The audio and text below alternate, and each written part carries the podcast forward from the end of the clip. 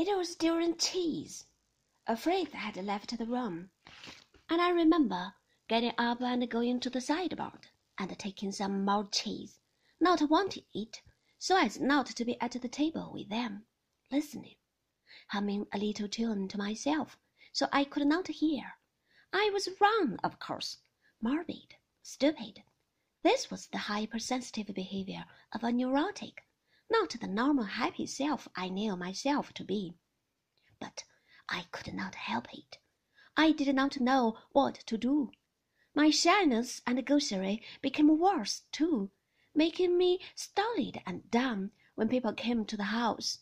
For we were called upon, I remember, during those first weeks, by people who lived near us in the county, and the receiving of them, and the shaking hands, and the spinning out of the formal half hour became a worse ordeal than I first anticipated, because of this new fear of mine that they would talk about something that must not be discussed.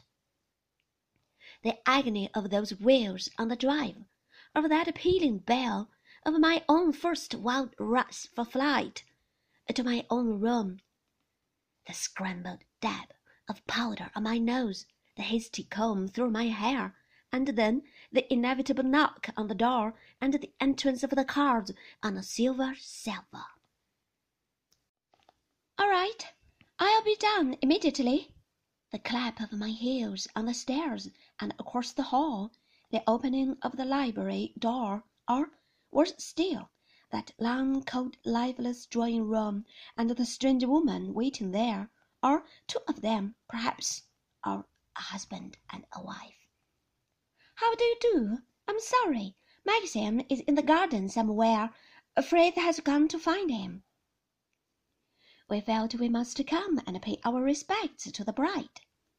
A little laughter, a little flurry of chat, a pause, a glance round the room. Manderley is looking as charming as ever. Don't you love it?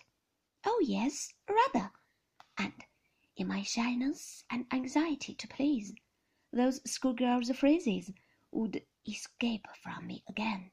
Those words I never used except in moments like this. Oh, rip him, and oh, tap him, and absolutely and priceless. Even, I think, to one dowager who had carried a lorgnette cereal. My relief at Maxim's arrival would be tempered by the fear they might say something indiscreet, and I become dumb at once, a sad smile on my lips, my hands in my lap, they would turn to Maxim then, talking of people and places I had not met or did not know, and now and again I would find their eyes upon me, doubtful, rather bewildered. I could picture them saying to one another as they drove away, My dear, what a dull girl! She scarcely opened her mouth. And then the sentence I had first heard upon Beatrice's lips, haunting me ever since, a sentence I read in every eye, on every tongue. She's so different from Rebecca.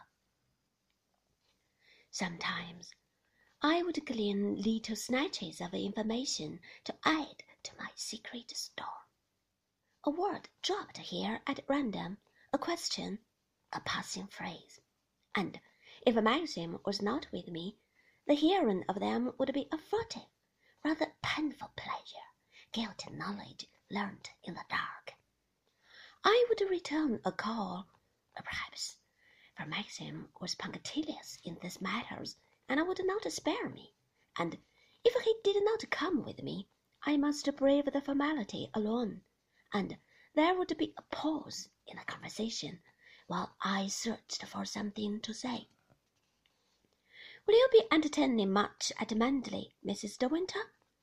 They would say, and my answer would come, I don't know. Maxim has not seen much about it up to the present. Oh, no, of course not.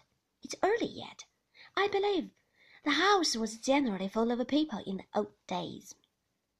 Another pause. People from London, you know. There used to be tremendous parties. Yes, I would say Yes, so I have heard. A further pause, and then the lowered voice that is always used about the dead or in a place of worship. She was so tremendously popular, you know, such a personality. Yes, I would say. Yes, of course. And after a moment or so, I would glance at my watch on the cover of my glove and say, I'm afraid I ought to be going. It must be after four.